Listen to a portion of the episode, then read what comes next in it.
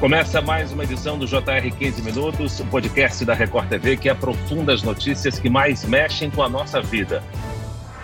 Segundo o Ministério do Trabalho e Emprego, neste ano, em todo o Brasil, autoridades resgataram cerca de 977 trabalhadores vítimas de trabalho semelhante à escravidão. O número também marca uma alta de 138% em relação aos primeiros três meses de 2022. É uma situação que ainda afeta milhares de pessoas no Brasil. Como evitar essa prática? Penas mais severas podem ajudar? E como denunciar? 15 minutos de hoje esclarece essas e outras dúvidas com a procuradora do Ministério Público do do Trabalho em São Paulo, Andréia Tertuliano de Oliveira. Seja bem-vinda, doutora. Boa tarde, boa tarde a todos os ouvintes. Quem nos acompanha nessa entrevista é o repórter da Record TV no Rio de Janeiro, Silvestre Serrano. Silvestre, o Jornal da Record tem mostrado diariamente situações de trabalho semelhantes à escravidão. No mais recente, a vítima cuidava de porcos em troca de um abrigo e, para se alimentar, recebia a mesma comida dos animais. Exatamente, Fara. Boa tarde para você, boa tarde para a doutora Andréia. Isso aconteceu aqui em Nova Iguaçu, na Baixada Fluminense, numa área rural, um senhor de 51 anos, desempregado, não conseguia é, nenhuma renda, acabou virando morador de rua e acabou recebendo essa oferta ou aceitando essa oferta de trabalho, entre aspas, nessas condições, condições degradantes em troca de moradia. Era numa área rural, um local sujo, imundo, inclusive a comida era comida que era dada aos porcos, muitas vezes era a alimentação dessa pessoa, um caso realmente lamentável. Doutora Andréia, janeiro, fevereiro fevereiro e março, primeiro trimestre do ano, 977 trabalhadores foram resgatados em condições semelhantes à escravidão. O número é recorde para um primeiro trimestre em 15 anos. Agora, segundo a lei brasileira, o que configura condição de trabalho análogo à escravidão? A legislação define quatro elementos para considerar o trabalho análogo ao escravo. Não são necessários que os quatro se verifiquem na prática, mas o elemento mais importante que mais se configura a prática são as condições degradantes degradantes. Por condições degradantes, a gente entende meio ambiente do trabalho bastante regular, que são as moradias de lona, ausência de banheiros, ausência de refeitórios, ausência de água potável em situações de trabalho rurais, não é incomum que as pessoas bebam água de poço sem nenhum tratamento ou água do rio, ou tomem banho no rio, ou dividam a água com o gado. Nas situações urbanas, é, o mais comum são alojamentos muito pequenos, sem ventilação, sem iluminação, completamente mofados, né? E essas condições indignas de moradia, muitas vezes caracterizam esse trabalho degradante. Mas além desse fator, existe a servidão por dívida, que são aqueles caderninhos, né? Quando o trabalhador é arregimentado no seu local de origem, ele recebe uma promessa de receber um valor de salário bastante elevado, só que quando ele chega no local de trabalho, começa o desconto. Desconto da passagem, seja aérea, seja normalmente de ônibus, desconto do alojamento, embora seja esse alojamento em condições bem bem ruins, ainda assim é descontados, desconto de alimentação, desconto dos próprios materiais que o trabalhador precisa usar para a prática laboral. Então ele fica em eterna dívida, porque por mais que ele ganhe um salário bom, os descontos são igualmente altos. Então ele fica numa situação de dívida que caracteriza um segundo elemento do trabalho escravo. Ainda tem mais duas condições que também se caracterizam e como eu insisto, não são necessários os quatro elementos para caracterizar o trabalho escravo, né? Análogo de escravo, né? Ou de escravo contemporâneo. Outra situação, o cerceio de liberdade, mas que não é fundamental. Aliás, nenhum deles é, né? Mas o cerceio de liberdade, muitas empresas alegam que a pessoa podia sair e voltar quando quisesse, mas a jurisprudência já definiu que o trabalho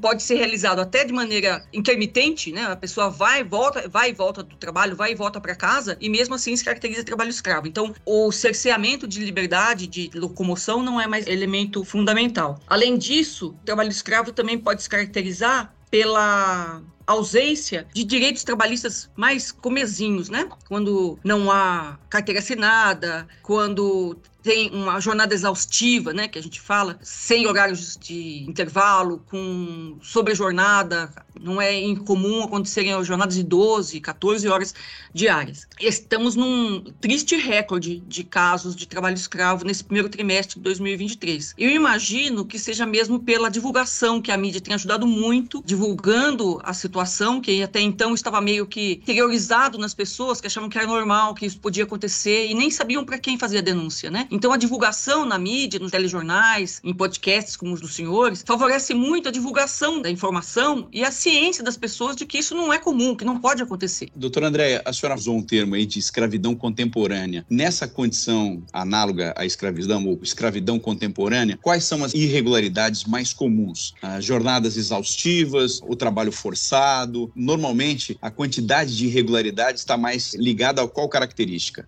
É o que a gente mais é, identifica é o trabalho degradante. Veja que a gente tenta usar essa expressão trabalho análogo de escravo ou trabalho escravo contemporâneo para desmistificar a ideia de que o trabalho escravo se relacione a pessoas negras. Lamentavelmente, a gente verifica uma maior porcentagem de pessoas negras que são resgatadas, mas isso não quer dizer que pessoas de outras etnias ou de outras raças não estejam sujeitas a isso, como é o caso de bolivianos, paraguaios no setor têxtil. A gente diz trabalho contemporâneo e semelhante a escravo contemporâneo para também tirar aquela ideia de que as pessoas são açoitadas ou vivem acorrentadas. Não é essa a ideia, né? É, ainda bem que essa situação ainda mais gravosa já acabou no Brasil, né? Mas o contemporâneo é para tentar tirar a ideia de que haja uma relação racial em relação à escravidão moderna, contemporânea, e mais ainda que haja grilhões, que as pessoas sejam efetivamente chicoteadas. Não é o caso, né? Não que não existam casos desses também, mas a situação da degradância no trabalho efetivamente é que mais dá a configuração dessa prática. Doutora, Goiás e Rio Grande do Sul foram os estados onde os auditores do Ministério encontraram o maior volume de trabalhadores em situação análoga à escravidão. Embora o trabalho semelhante à escravidão seja uma realidade em áreas urbanas e rurais, quais atividades econômicas mais concentram trabalhadores nestas condições? Recentemente, por exemplo, no programa Repórter Record Investigação da Repórter TV, nós mostramos trabalhadores nesta situação em carvoarias de Minas Gerais. Quais seriam essas atividades econômicas mais concentram trabalhadores em condições análogas à escravidão? No meu ponto de vista, são as atividades rurais, onde há uma menor fiscalização, porque as empresas ficam lá dentro de fazendas, dentro de áreas mais restritas, que não são alvo normalmente de fiscalização, até porque, uma ressalva importante, o Ministério do Trabalho e Emprego, que atualmente parece que vai mudar para Trabalho e Previdência, foi bastante sucateado nos últimos anos. Vários cargos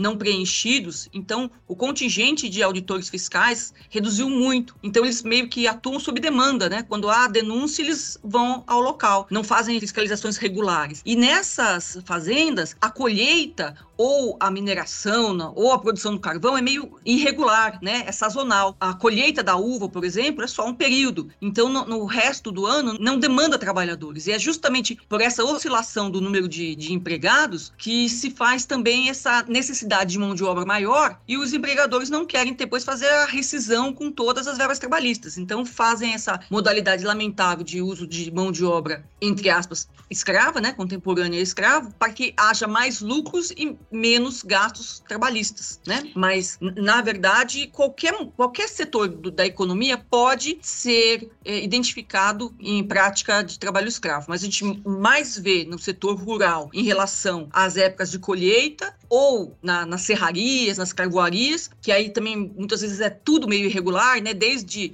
a área de desmate não é regulamentada, portanto a floresta está sendo devastada sem autorização do IBAMA, levam a, as, as madeiras para serrarias que também tem um ambiente de meio ambiente de trabalho muito irregular, com as serras circulares sem proteção, sem IPI para ninguém, todo mundo trabalhando de chinelo, cheio de serra, de materiais cortantes, e o resto da madeira que não é aproveitada, o corte da madeira, é, serve para carvoaria. E aí é o terceiro segmento que, na mesma cadeia produtiva, usa o trabalhador escravo. Doutora Andréia, a senhora falou da questão rural, mas lamentavelmente isso acontece no meio urbano também. Um caso emblemático é o do Festival de Música que foi realizado recentemente em São Paulo. O evento foi flagrado submetendo trabalhadores a condições semelhantes à da escravidão. E a justificativa dos organizadores é que isso aconteceu ou seria responsabilidade da empresa que fez a terceirização desse serviço. Até que ponto a utilização dessa expressão ou desse método pode justificar ou tem sido comum na justificativa de empresas ou pessoas flagradas colocando pessoas em trabalho de escravidão contemporânea? É o risco da tal da terceirização. A terceirização, lamentavelmente, tem tido até uma grande uh, amplitude legislativa. Terceiriza mal quem quer terceirizar para economizar. A terceirização ideal é aquela que busca a excelência dos seus serviços, aquela que, quando a, empresa não tem uma expertise para fazer uma determinada função, contrata uma terceira que é especialista naquele setor. O que a gente vê hoje na terceirização é a tentativa de reduzir custos. Então, ao invés de contratar uma empresa capacitada, contrata, subloca-se o, digamos assim, o serviço para alguém que vai ignorando direitos trabalhistas. E essa subloca para uma quarta, a gente vê quarteirização, quinteirização, coisas assim, né? Mas a questão é que os, as empresas, elas adotam aquela teoria da cegueira deliberada, né? Falar, não, não vi, eu não sabia, eu não podia supor. Mas poderia supor, né? Deve supor. Uma vez que ela passa a, uma atividade para uma terceira empresa, ela deveria minimamente fazer a fiscalização, ainda que indireta, mediante a juntada de comprovantes de recolhimento previdenciário, de registro em carteira, ela tem que averiguar se a empresa que ela terceirizou está cumprindo direito às obrigações trabalhistas, né? Porque senão ela não terceiriza. Eu vou insistir nesse assunto. A, a terceirização, a ideia da terceirização, fazer um, um, serviço melhor, não um serviço mais barato. E nesse caso em particular, em tese, todo o serviço deveria ter sido realizado pela mesma empresa, mas sob a justificativa de que ela é, não teria a perna, digamos assim, para dar aso a todas as atividades, ela vai repassando as funções, mas sem verificar a responsabilidade, né? É, isso ela deveria fazer que é o que a gente chama de a necessidade de, de vigilância sobre a empresa que ela escolheu. Doutora, no caso das vinícolas, surgiu nas redes sociais um movimento de boicote aos produtos dessas empresas, que precisaram se posicionar e, ao menos, prometer medidas para evitar que o problema se repetisse.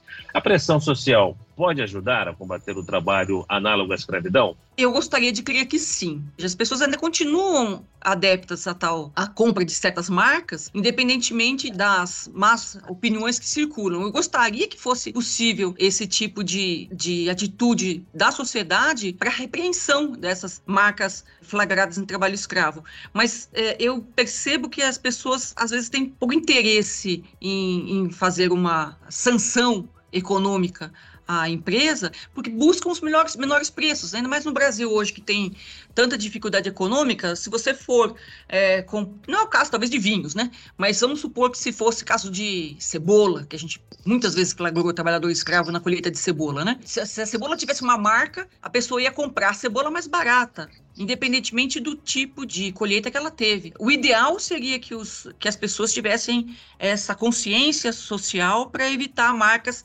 relacionadas ao trabalho escravo.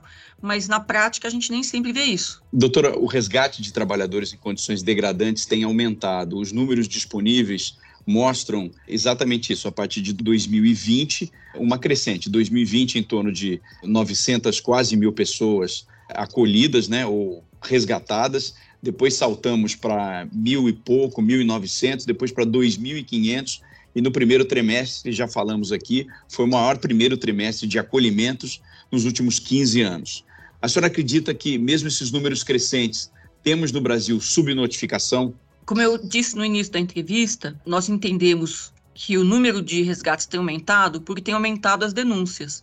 Isso não significa que aumentou o trabalho escravo. Significa apenas que a gente tem mais ciência, a população está sendo melhor informada e pode denunciar e tem mais canais para fazer a notícia do crime, para que as autoridades possam tomar providências. Mas eu acredito, lamentavelmente, que está no mesmo patamar, ligeiramente menor. Mas é o aumento das denúncias que causou esse aumento de resgatados. Qualquer local da internet escrever denúncia de trabalho escravo vão aparecer vários locais que acolhem a denúncia. Você pode fazer no Ministério do Trabalho e Emprego, Ministério Público do Trabalho, Ministério Público Federal, delegacias de polícia, no Disque 100, no Disque Denúncia, aquele 180, porque os órgãos se intercomunicam. Então, fazendo a denúncia para um órgão, a denúncia vai ser repassada para as equipes que efetivamente vão se deslocar ao local. Então, basta denunciar. Pode ser sigiloso ou até mesmo anônimo. Muito bem, nós chegamos ao fim desta edição do 15 Minutos. Agradeço a participação da Procuradora do Ministério Público do Trabalho em São Paulo, Andréia Tertuliano de Oliveira. Obrigado, doutora. Eu que agradeço. Agradeço também a presença do repórter da Record TV do Rio de Janeiro, Silvestre Serrano. Obrigado, Silvestre. Muito obrigado, Fara. Um abraço a você e também a doutora Andréia. Foi um prazer participar do podcast do Jornal da Record. Esse podcast contou com a produção de David Bezerra e dos estagiários Fernando Russo, Lucas Brito e Kátia Brazão. Sonoplastia de Marcos Vinícius. Coordenação de conteúdo Edivaldo Nunes e Deni Almeida. Direção editorial Tiago Contreira. Vice-presidente de jornalismo Antônio Guerreiro. Te aguardamos no próximo episódio. Até lá.